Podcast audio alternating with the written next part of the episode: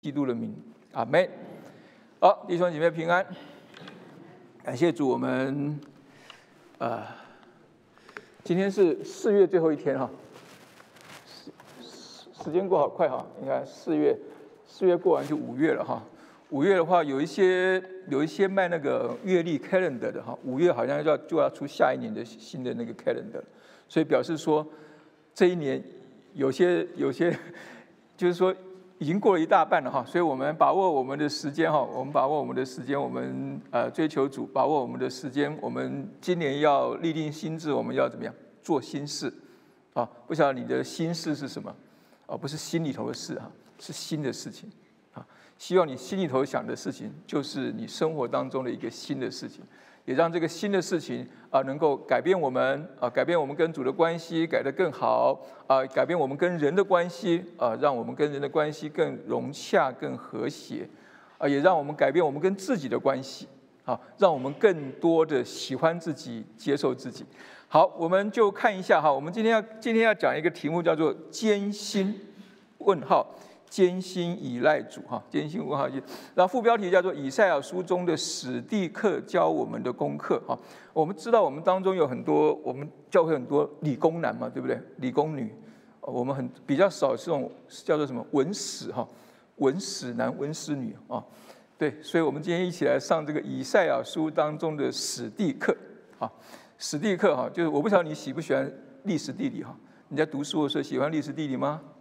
有喜欢地历史地理啊？有点头的哈，哦哦，我我我自己很喜欢啊。为什么？我以好像跟大家讲过哈，我是靠着历史地理哈，上到高中好的高中，靠着历史地理上到好的大学，啊，所以没有历史地理，我就进不了我读了那个大学。我进不了我读的大学，有一个很悲惨的事情发生，你知道什么事情吗？啊？见不到见不到师母，哎呦！下次我要换一个梗，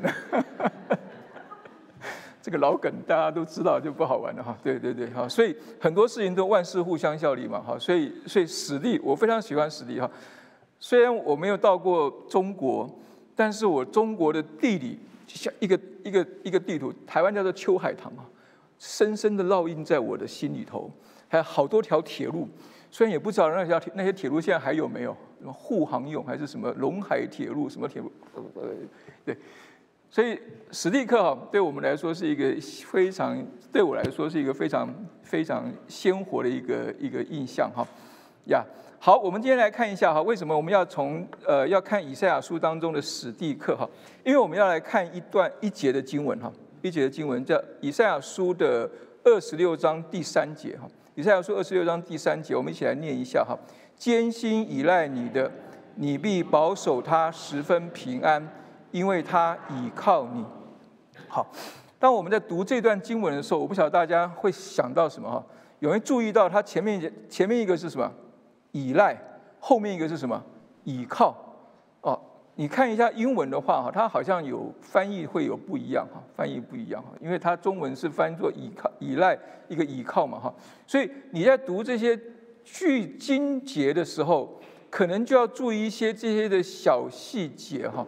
为什么呢？哈，就是说我们很多时候，我们尤其这些比较熟悉的经文哈，这段经文应该是大家蛮熟悉的哈，就常常会用来勉励自己，用来祝福别人的时候，常常会用这句话吧。因为我我常常写这句话的，有时候会用这个话来鼓励一些弟兄姐妹哈。艰辛依赖主的人，主必保守你十分平安，因为因为什么？因为你倚靠主，哈，类似这样子嘛，对。但是我们要去细究一下，哈，细究一下，就是说我们要仔细的去深入这句这个这句经节，它究竟真正的意思是什么？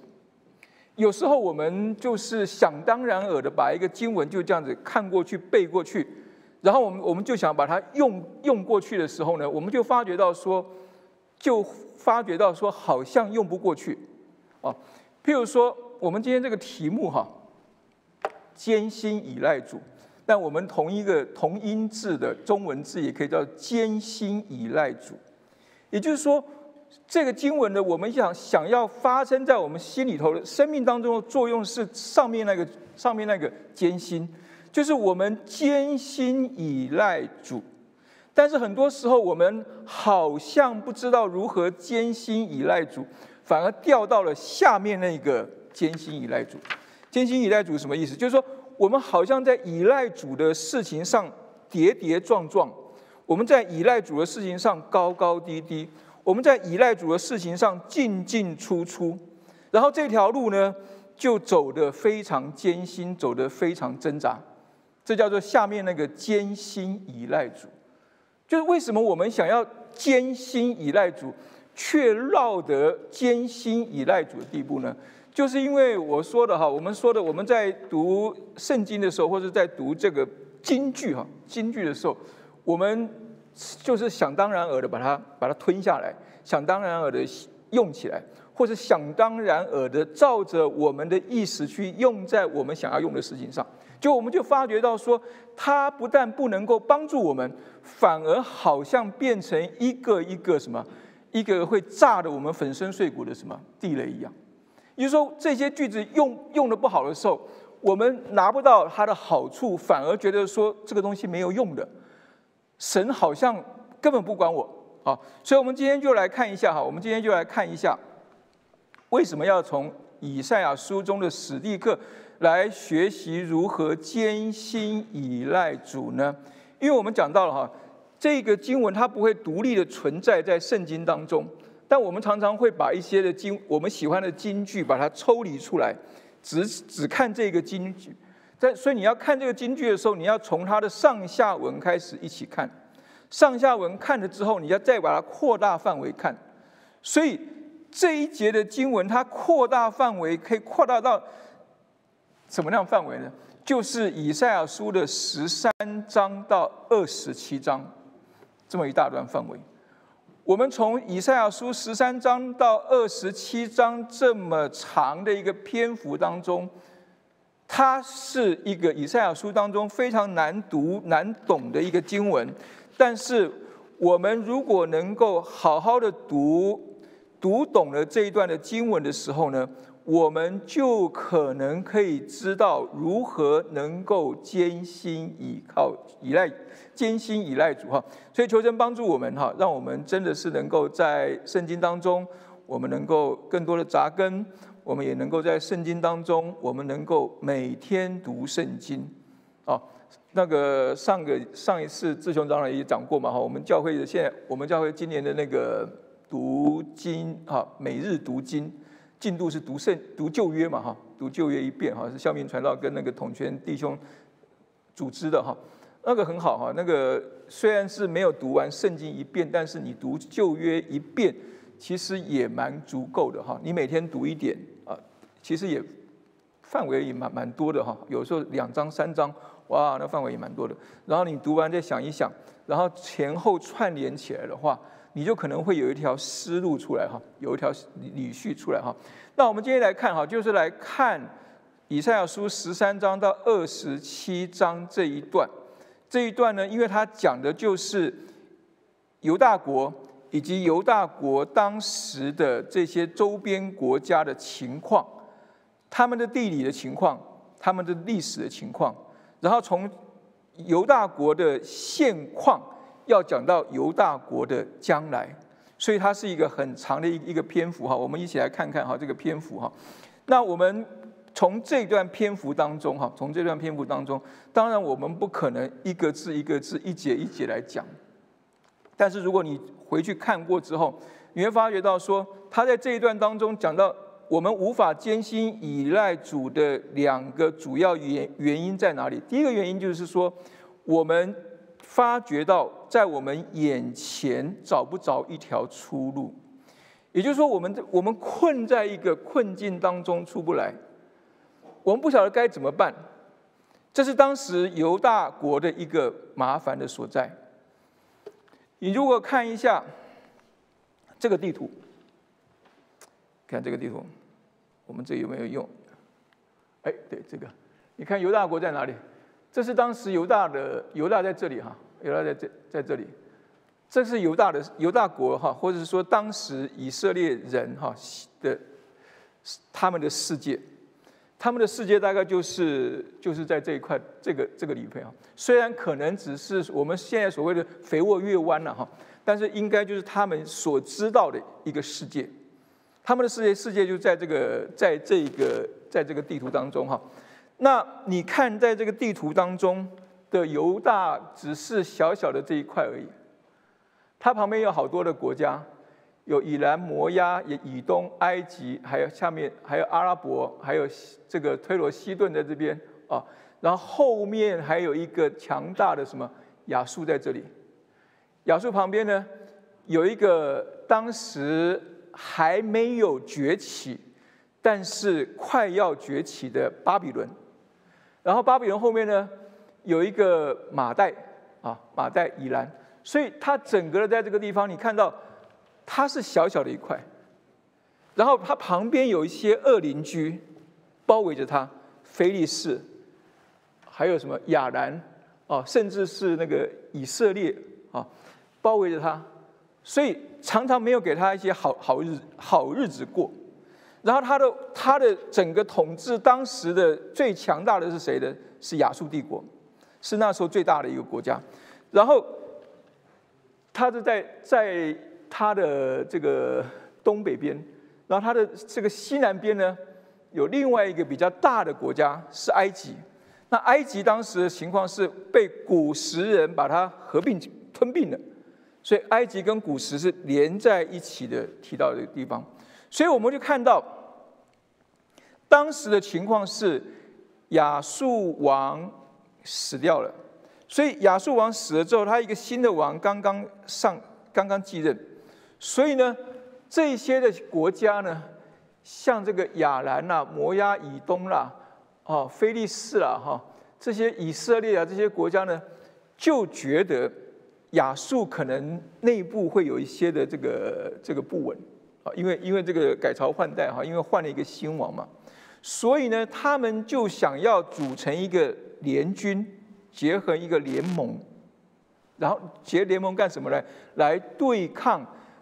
亚述，甚至来推翻亚述，啊，来甚至来推翻亚述。所以呢，他们甚至跟这个哈南方的这个埃及联合，想要呢一举来推翻这个这个这个亚述。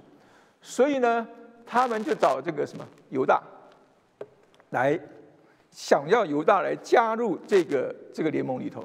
所以他的背景大概大概大概就是这样一一一个情况哈，然后。先知以赛亚，因为他们他在王宫中，所以呢，他有很多的机会可以跟王去讲从神来的一个对他们的一个带领的心意在哪里。所以呢，他就写把这些从神领受到对各国的一个情况写成了这个。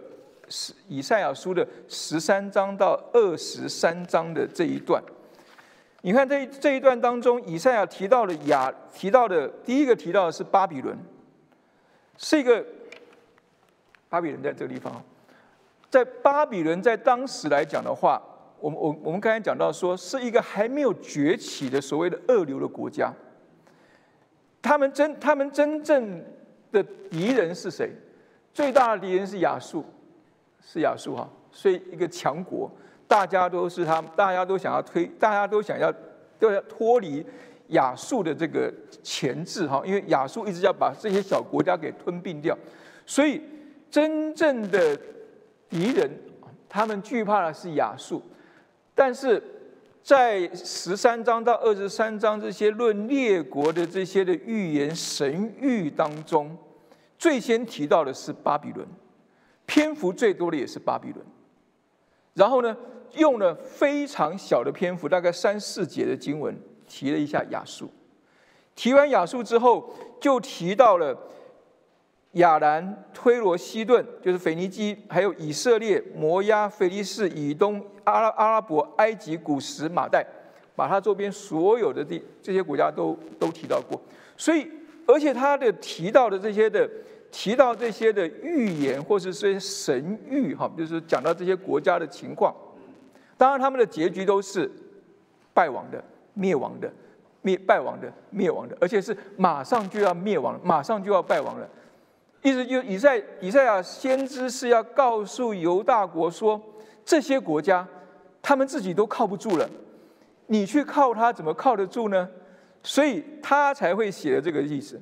他的意思，他在在在这边他有提到说，假如犹大国的王信靠其他国家胜于信靠神。那么犹大国就会让自己倚靠一个即将灭亡的国家，如同倚靠一个什么即将被折断的芦苇一样。也就是说，你快要掉下去的时候，你快要掉到山崖下的时候，你可能要抓住一个一个一个树枝，但是这个树枝已经快要断了，你还去抓它，你不是跟着这个断的树枝一起掉下去吗？所以他提到的情况情况是这个样子。但是令人觉得有趣的事情是，他提到这些国家，仿佛以赛亚都身历其境的进入到这些国家当中。所以有一些解经解经家是觉得说，是是认为以赛亚先知他是一个一个到过这些国家去，所以他才能够对他们的地理、人文史、历史。他们的过去、他们的现在、他们的将来，知道的这么清楚，甚至把他们的强项、弱项都在他的预言当中表露无遗。但是我自己是觉得啊，以赛亚不见得去过所有的这些国家，但是因为他作为一个先知，他有从神来的感动写下这些事情的时候，他就能够写出我们刚才讲的这样一个情况出来，所以。哦好。OK，所以，我们我们往下看的时候，我我们我们会发觉到，以赛亚他提出这些事情的时候，是要告诉，哎，走不掉，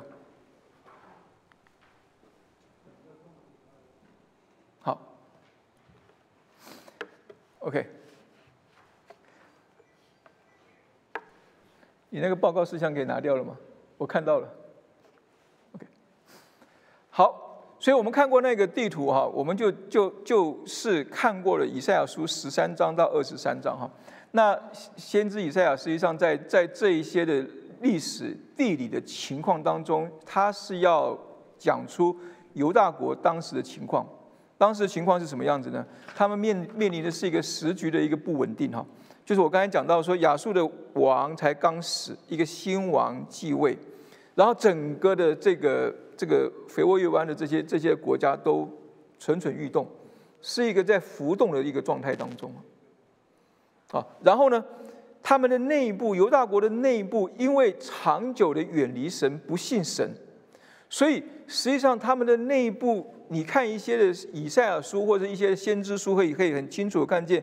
他们有那种不公不义、强欺弱的很多的现象出来，所以使得整个的社会充满了随时好像要爆发或是崩解的一个危机存在，这是内部的一个不安定。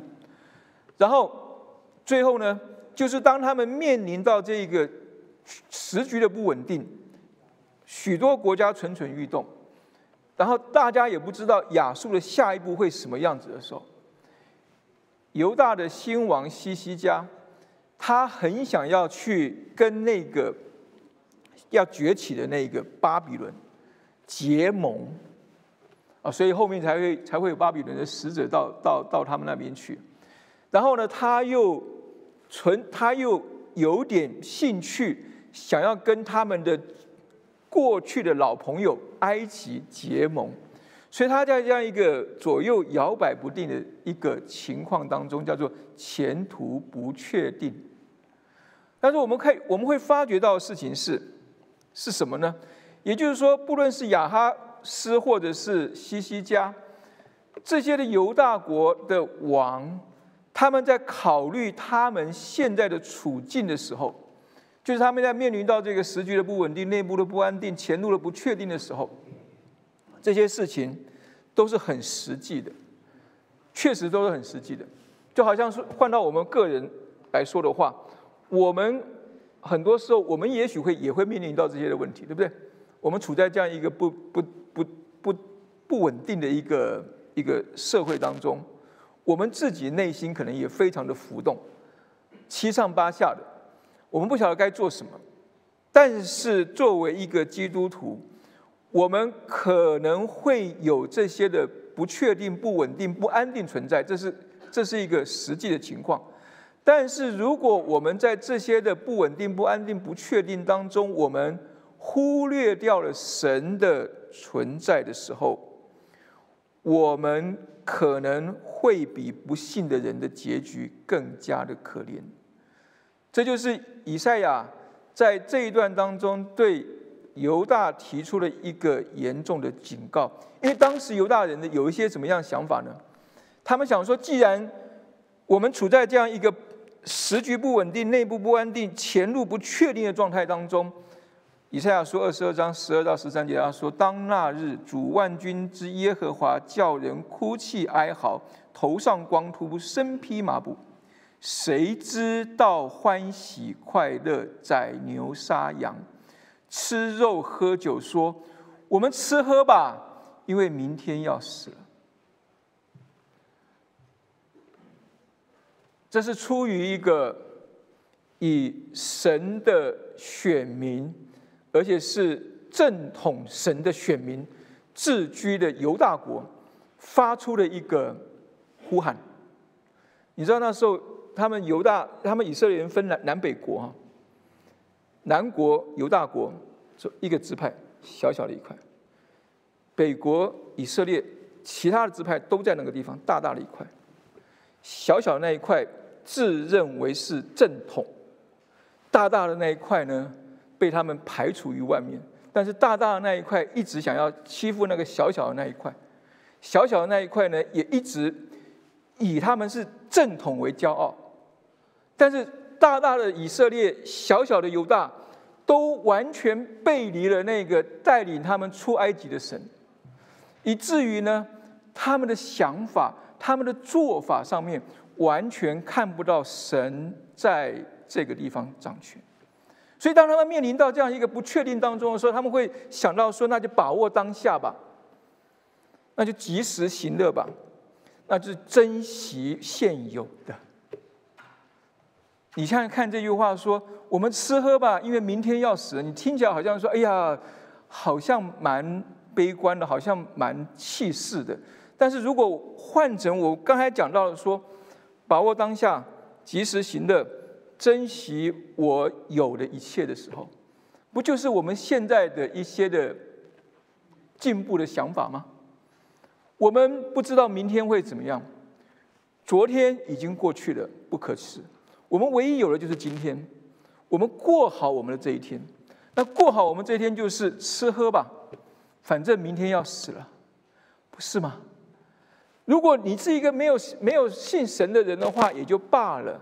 但是如果你是有神的人，而且你说神是掌管我一切的神的时候，你怎么能够让你自己去决定你明天要死的呢？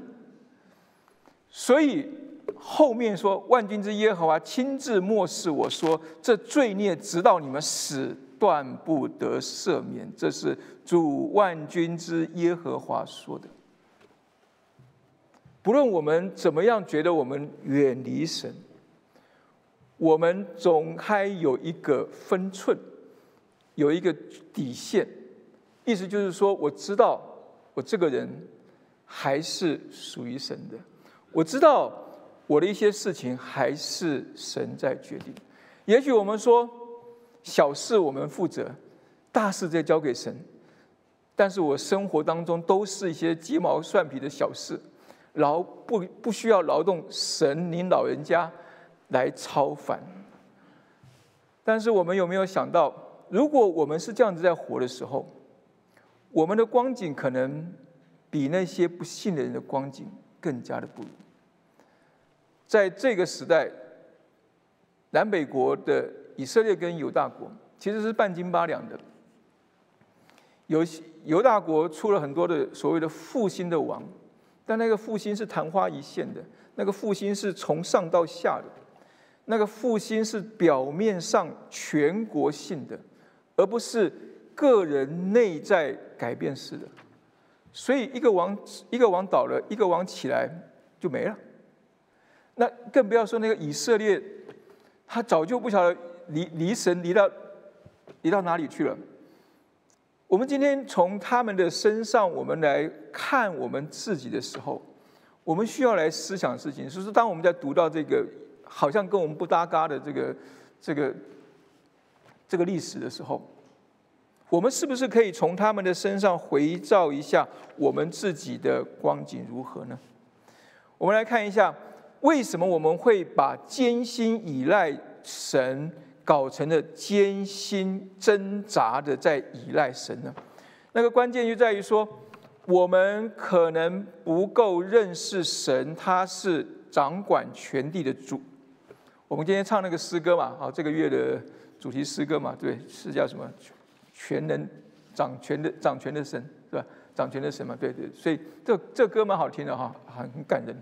而且很振奋哈，我得得得得得得得得得得，我们应该常常唱一些哈，唱一些，然后把那个歌记起来，记起来的时候，我们需要的时候就可以跑出来哈。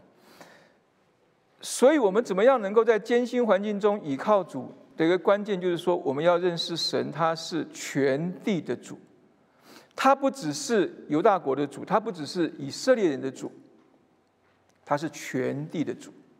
全地的主，你看他这个地方说十七章的十二到十四节说：“哎，多民轰嚷轰嚷，好像海浪砰轰；列邦翻腾，好像猛水滔滔；列邦奔腾，好像多水滔滔。”那看起来这些列国好像非常凶猛，好像来势汹汹的一直这样子过来。但是他后面说什么？但神斥责他们，他们就远远逃避，又被追赶，如同山上的风前康，又如暴风前的旋风土。到晚上有惊吓，未到早晨，他们就没有了。这是掳掠我们之人所得的份，是抢夺我们之人的报应。先知的话讲得非常清楚，因为神他是全地的主，所以呢。他一斥责这些看起来如猛水滔滔、如多水滔滔，不管有多少的人，不管有多么的凶猛，神的斥责声一一一发出去，他们就远远的逃避了。如果我们信这个的话，我们怎么会害怕？我们怎么会在想说，我今天要去倚靠，我究竟要倚靠埃及，还是要去投靠巴比伦呢？我究竟要去跟腓力士结盟，我还是去跟亚兰结盟呢？我会有那么多的烦恼出现吗？第二个，我们来看到，在以赛亚书的后面四十章的十五节跟十七节，他也讲到说：“看啊，万民都像水桶的一滴，又算如天平上的微尘。他举起众海岛，好像极为之物；万民在他面前，好像虚无，被他看为不及虚无，乃为虚空。”谁能够说这样子的话？谁能够有这么大的口气说万民都像水桶的一滴，咚滴下去了？因为他是掌管全地的神，所以他从那原一地方看下去，他从一个全貌看下去的时候，我们现在所看到好像很大的一块，只不过是一个小小的一滴而已。而我们这些呢？他说：“被看为不及虚无，乃为虚空，因为他是全地的主。我们要对神有这样一个认识，他不只是我的神，他是掌管全地的那一位神。所以，这样一个神跟我们有什么关系，或跟倚靠他的子民有什么关系呢？他的关系就是。”在以赛亚书十四章一节讲到了，耶和华要连续雅各，必在拣选以色列，将他们安置在本地，寄居的必与他们联合，紧贴雅各家。这段讲到的就是说，当那一天来临的时候，神要把他的子民安置在本地。也许你现，也许被掳到了他乡，被被掳到了别的国家去。也许分散在不同的地方，但是到那天的时候，神要把他们安置在本地，并不且并且不只是安安置在那个地方，而且要让寄居的与他们联合。也就是说，这些神的子民，他们与神有一个和好的关系，他们与周围的外邦人有一个和谐的关系。也就是保罗在新约地方讲到，我们在基督里，不论是外邦人，不论是犹太人，在基督里都归为一了。就他讲到就是这个地方，所以全地的主必保守依赖他的十分平安。虽然这样的一个这样一个预言的应验是将来事，但是如果我们今天。我们相信神在我们心中掌权，在我生命当中掌权的时候，我就能够把这样子一个平安活在我与我的邻舍的关系当中，我就能够把这样一个平安活在我与我的周围接触的人当中，我就能够先尝到寄居的必与他们联合，紧贴雅各家。也就是说，你会是一个吸引人靠近你的人，而不是一个好像刺猬或好像臭鼠一样，没没有人敢靠近你的基督徒。我们如果相信权力的主必保守依赖他的十分平安，我们信这个十分平安，我们就能够活出那一个将来要发生在。那日要发生的事情，今天我们就能够应验。第二个，我们我们在看到全力的主必保守依赖他的人十分平安，也看到以赛亚书二十六章十二节说：“耶和华，你必派定我们得平安，因为我们所做的事都是你给我们成就的。”所以他在这个地方很清楚的讲到说：“我们的平安不是我们自己想出来的。”我们的平安不是我们自己争取出来的，我们的平安乃是主给我们的，主帮我们建造起来的。那个平安是全地的主为我们设置的。那个平安既然是全地的主所为我们所建建造的平安，就是一个好像拿了一个全地通行证一般的平安，也就是说。我能够在全地当中无往不利的通行，因为神已经为我们成就了这个事情，所以全地的主必保守依赖他的人十分平安。全地的主必保守他依赖他的人十分平安的一个真实的例子，就是在但以理书上三章十六到十八节，那个戴伊迪三个朋友，我们从儿童组织学开始就一直听这个故事，听到现在，沙德拉米萨。亚伯尼歌好像还有一个歌，歌是这样唱的哈。他们三个怎么样？他们三个因为尼布甲尼撒做了一个金像，要所有的人都要拜拜这个金像，不拜的人就要把丢到火窑里头去。就他们三个就是不拜，所以他们就尼布甲尼撒就说：你们的神如果真的是神的话，就会保守你们不会被丢下去。所以他们就讲了这个很有名的话。他说：尼布甲尼撒这件事，我们不必回答你。即便如此，我们所侍奉的神能将我们从烈火的窑中救出来，王啊，他也必救我们脱离你的手。也就是说，他们相信，因为他们他们所坚信依赖的神，绝对不会撇弃他们。他们有这样一个十足把握的平安在他们的心里头。那个平安是说，神一定会把最好的赏赐给他们。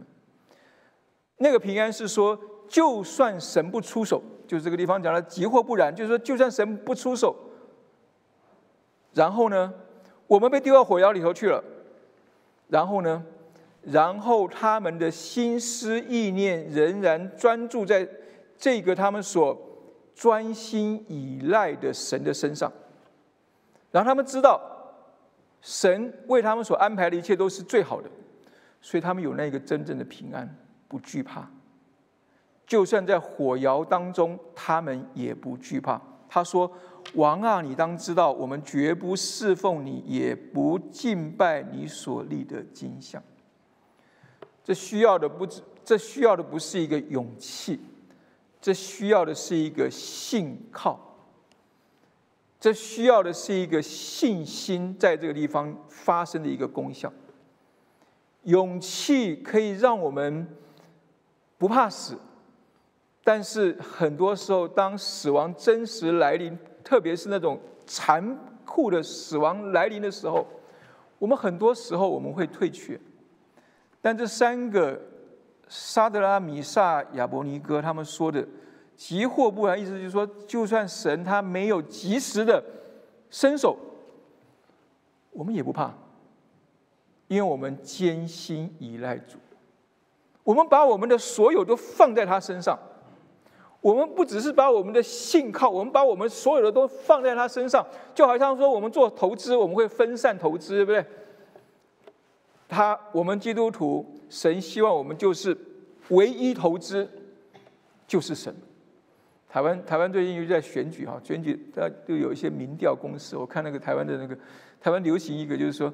人家一打电话来，你就是说唯一支持某某某，啊，就是说有三个候选人嘛，人家就说啊，你要支持谁啊？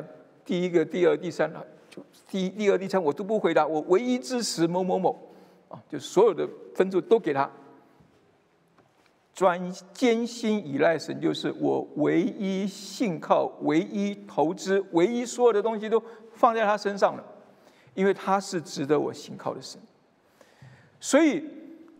全地的主必不让他的子民无路可走，就算是在那个火窑当中，也是有路的，也是有路可以走的，所以才会有那个可歌可泣还是感人的画面出现在那个火窑当中。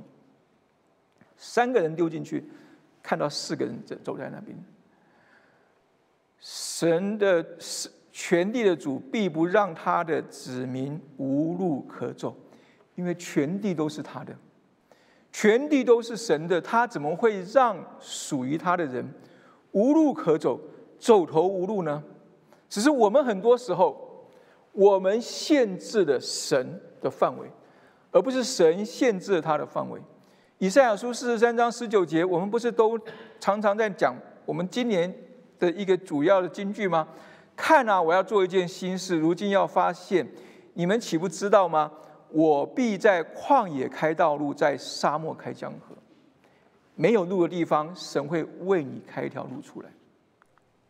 因为罗马书四章十八节说，他就是亚伯拉罕，在无可指望的时候，因信仍有指望。无可指望就是他绝望了，没有路了，不可能了。不可能在在神的应许不可能发生在我身上了，无可指望。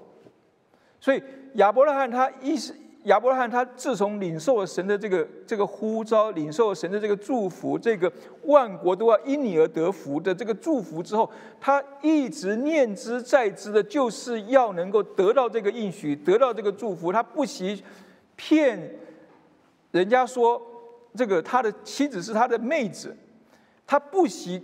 做尽一些事情，不惜做所有事情努力，就是为着要能够让神的应许发生在他身上，直到他年老，他觉得无可指望的，但是他因着信靠神，因着专心依赖神，在看起来走投无路当中，仍有指望。那个指望是什么？那个指望是从信靠当中得来的。也就是提摩太后书上面讲到说，我们纵然失信他人是可信的，因为他不能背乎自己。凭着这个应许，我们就能够相信神的应许都是是的，都是阿门，都是 yes，都是会成就的。只是我们看不到，只是我们等不着。只是我们没有耐心去等，只是我们把我我们的眼界限制了这个全地的主，他可以使发挥的一个范围。全地的主必不让他的子民无路可走，所以以赛亚书十四章三十二节说：“耶和华建立了喜安，他百姓中的困苦人必投奔在其中。西安是神的所在的地方，困苦人就是那些走投无路、无处可逃、无处可走的这些人。他这个地方应许什么？他不会让你无路可走的，因为他建立了一个西安，他是为着他的百姓中困苦人可以投奔在其中。到了新约的时候，主耶稣在马太福音当中说什么？凡劳苦担重担的，可以到我这里来，我就使你得安息。凡劳苦担重担的意思是说，任何一个你有难过的、背不下、走不下去路的。担子太重的，所有的都可以到我这里来，因为我是全地的主，都可以到我这里来，我一定让你有路可以走下去，我就使你得安息，我就可以让你在这样一个痛苦当中，在这样一个重担压压的喘不过气来当中，得到一个真正的安息，因为他是。不让他的子民无路可走的那个全地的主，所以我们很多时候不要只看到全地的主，以为这个全地主跟我有什么关系？他跟我们有很多的关系，他保守我们十分平安，他让我们有路可走。所以艰辛，我们依赖主很艰辛吗？如果我们依赖主艰辛的话，我们需要重新的去认识神是全地的主。跟我们的关系，使得我们能够有路可以走下去。第二个，我们看到艰辛依赖主的障障碍是什么？就是看不见那个盼望的实现，看不到盼望的实现。所以我们要如何能够艰辛以待主？就是在看不见盼望时，我们仍然愿意，仍然能够依靠主。就是以赛亚书二十四到二十七章这几章的经节当中。他主要要阐述的事情，前面的十三到二十三章，我们刚才讲的是讲到是现在发生的事情，就当在以色列，在以赛亚先知传讲的这个那当时的时空的背景。二十四到二十七讲到的是将来的事情，所以你会发觉到是二十四章到二十七章当中有很多在但以理书当中出现，有很多在以不在启示当中也有出现。撒加利亚书当中出现，凡是指着将来的预言的东西，在这一段当中都能够看到。但是我们看到他在讲这一段的主要的是在讲什么呢？主要在讲一个一个概念，就是到那日、当那日，耶和华的日子临到这几个概念。这是什么概念呢？这概念就是说。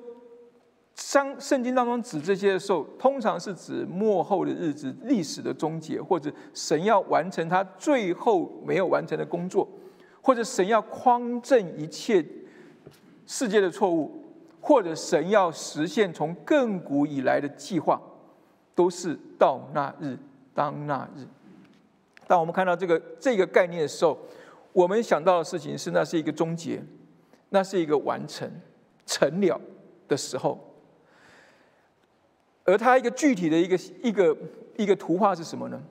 那个图画可能是这四个四个方面，就是二十四章到二十七章也是在讲这四个方面。一个是说到那日的时候，神要审判全地，无一能够幸免，不分尊卑，不分种族，不分任何人，都要被审判。然后神要被高举，被尊崇，然后。赞美喜乐的声音会不断在那日充满在其中，然后在遍地呢都会开花结果。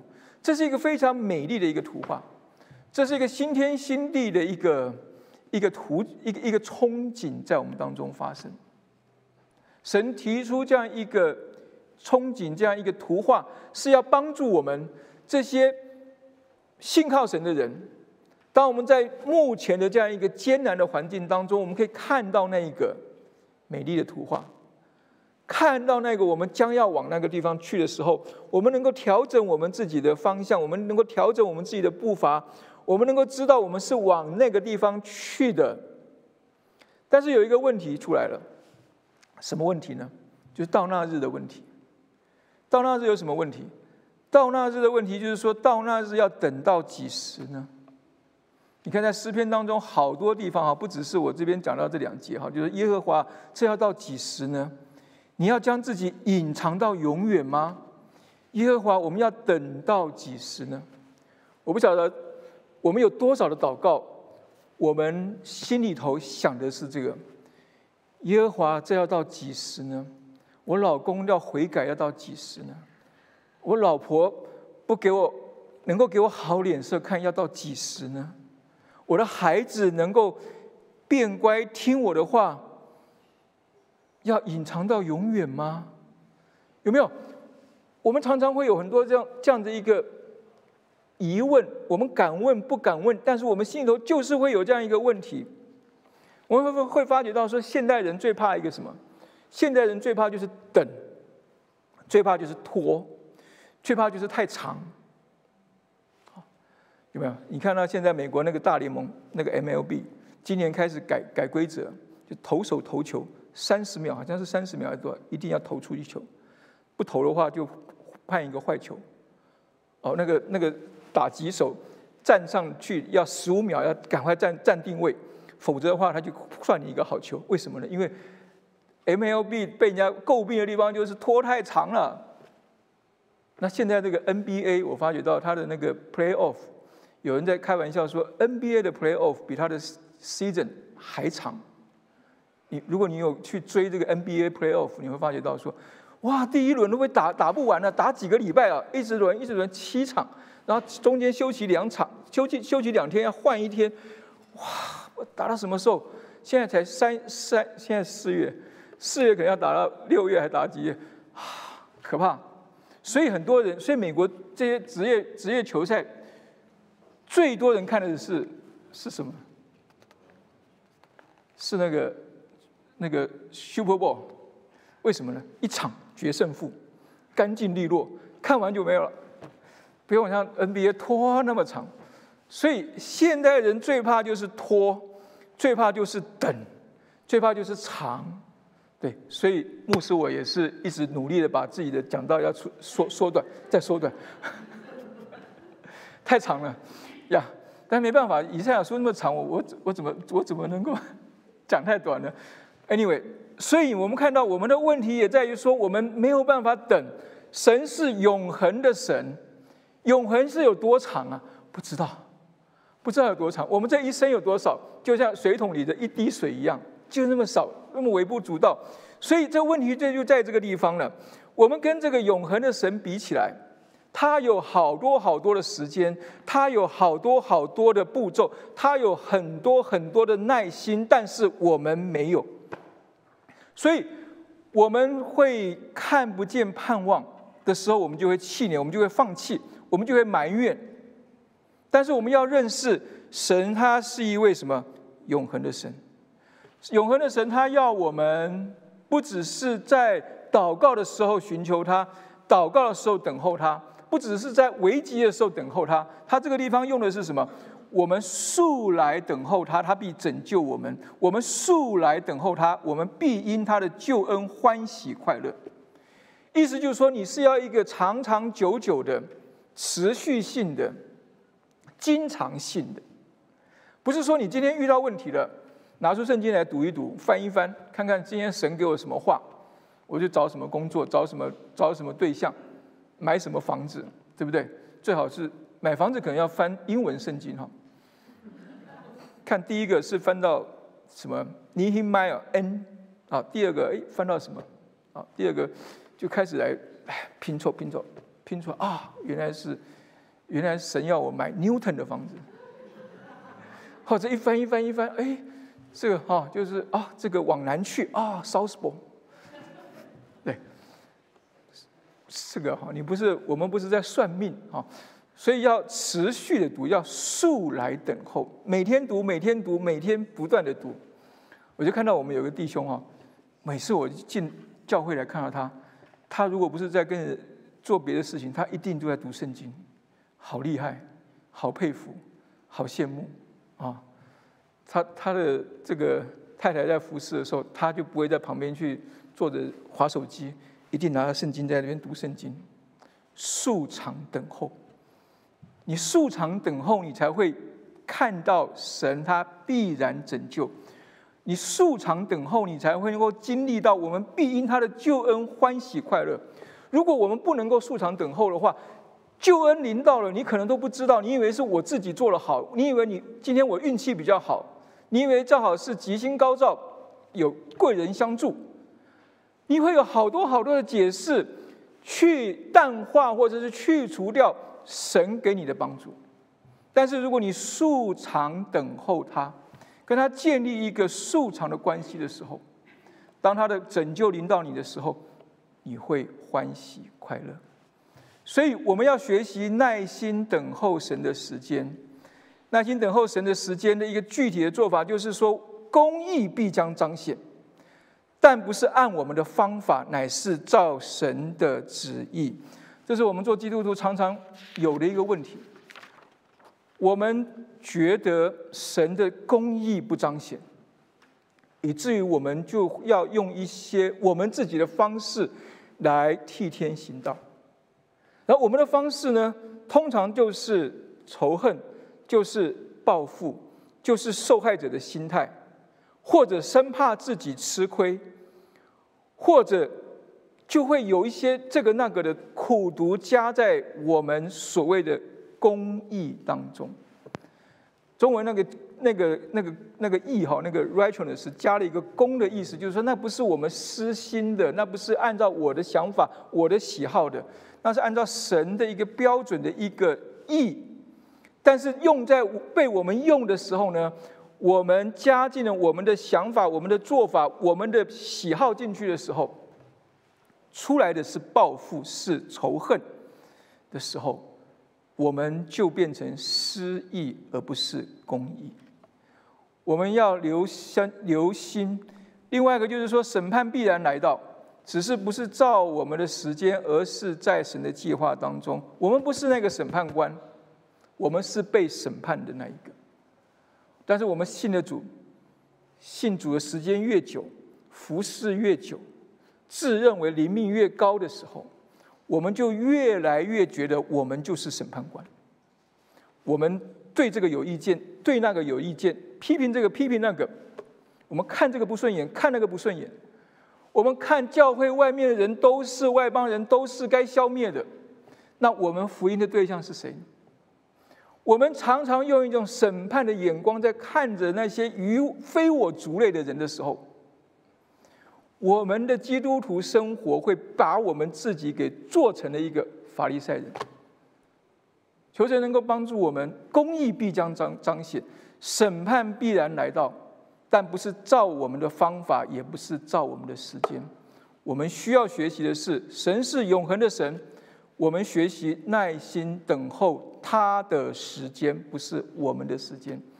有时候老的诗歌不是唱 “In His time” 有没有？在他的时间。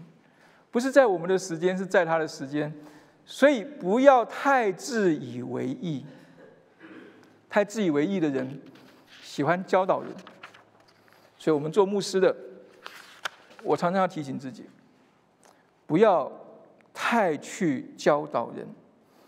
有些时候，你的教导偏了方向的时候，句句如刀刺在你想要帮助人的心里头。不要自以为意，不要觉得别人都是错，只有你是对；不要觉得只有你的那一套是对的，别人的都是错的。我们基督徒常常会落到这样一个光景当中，我们不知道。我最近看到一个一个一个脸脸书上讲到一个人，就是我们我上次提到一个台台湾有一个一个基督徒一个一个教授，他太太过世大概半年多还是一年，我忘记了。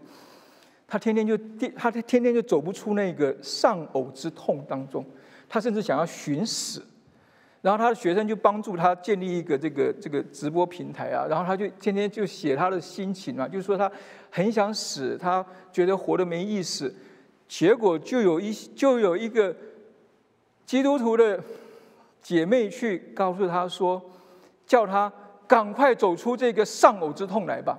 你就是不能够舍己，所以神让你的姐妹舍了自己，怎么会有这样子的人呢？你是在咒主人，你还是在帮助人呢？你说背起十字架，你要背起十字架，你要走出你的你的阴，走出你这这个这个走不出的这个泥淖。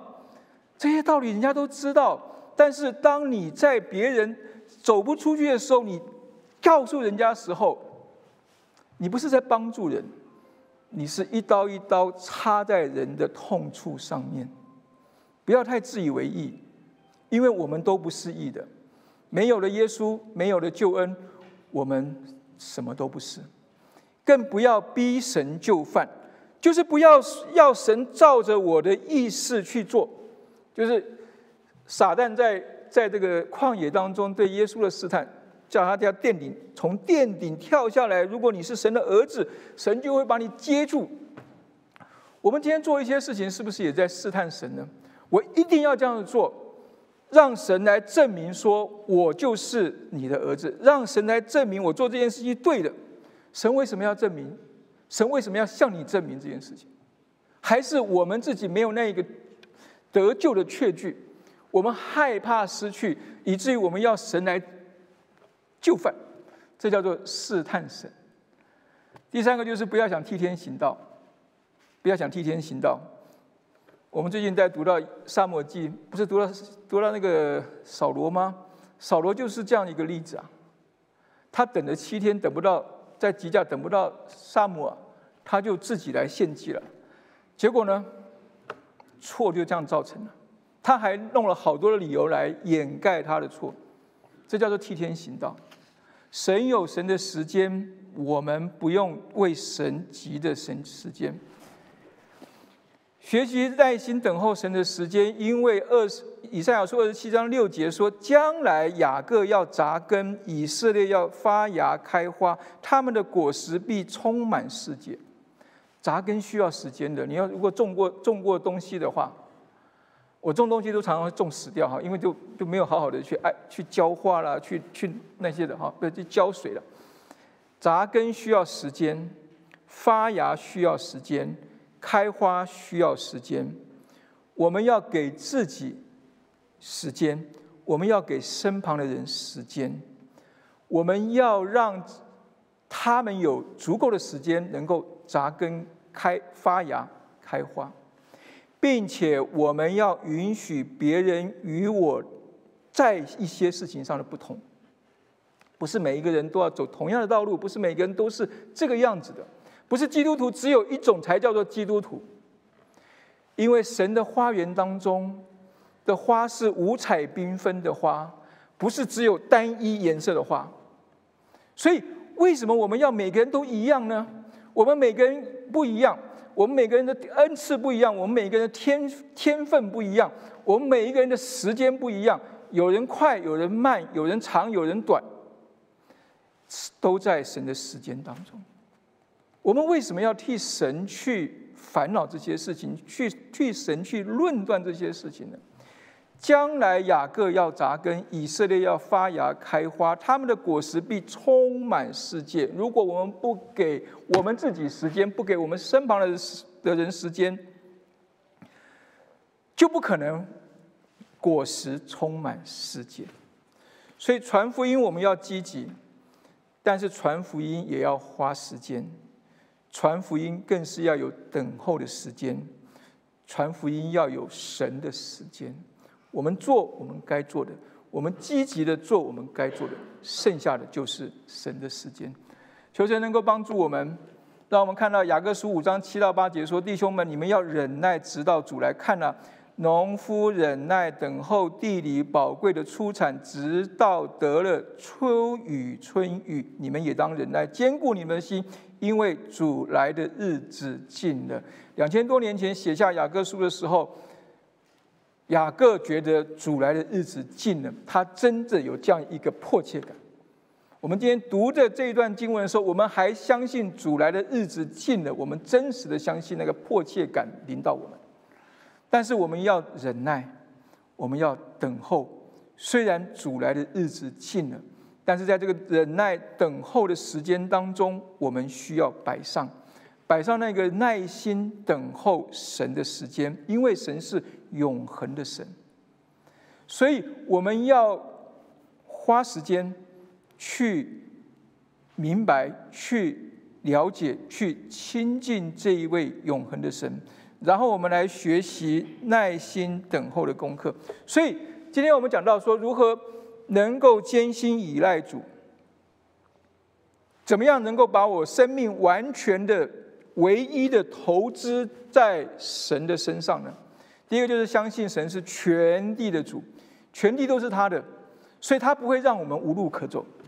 第二个就是认识神是永恒的神，他是从开始到末了，他是充满每一个时间当中，并且持续下去的那一位神，所以。我们要学习能够耐心等候神的时间，求主帮助我们。以赛亚书说二十六章三节说：“艰辛依赖你的，你必保守他十分平安，因为他倚靠你。”愿我们每个人都是那个艰辛依赖主的人，我们都能够蒙神保守我们十分平安，因为我们依靠他。我们来祷告。主，我们来到你的面前，我们把自己交在主的手上。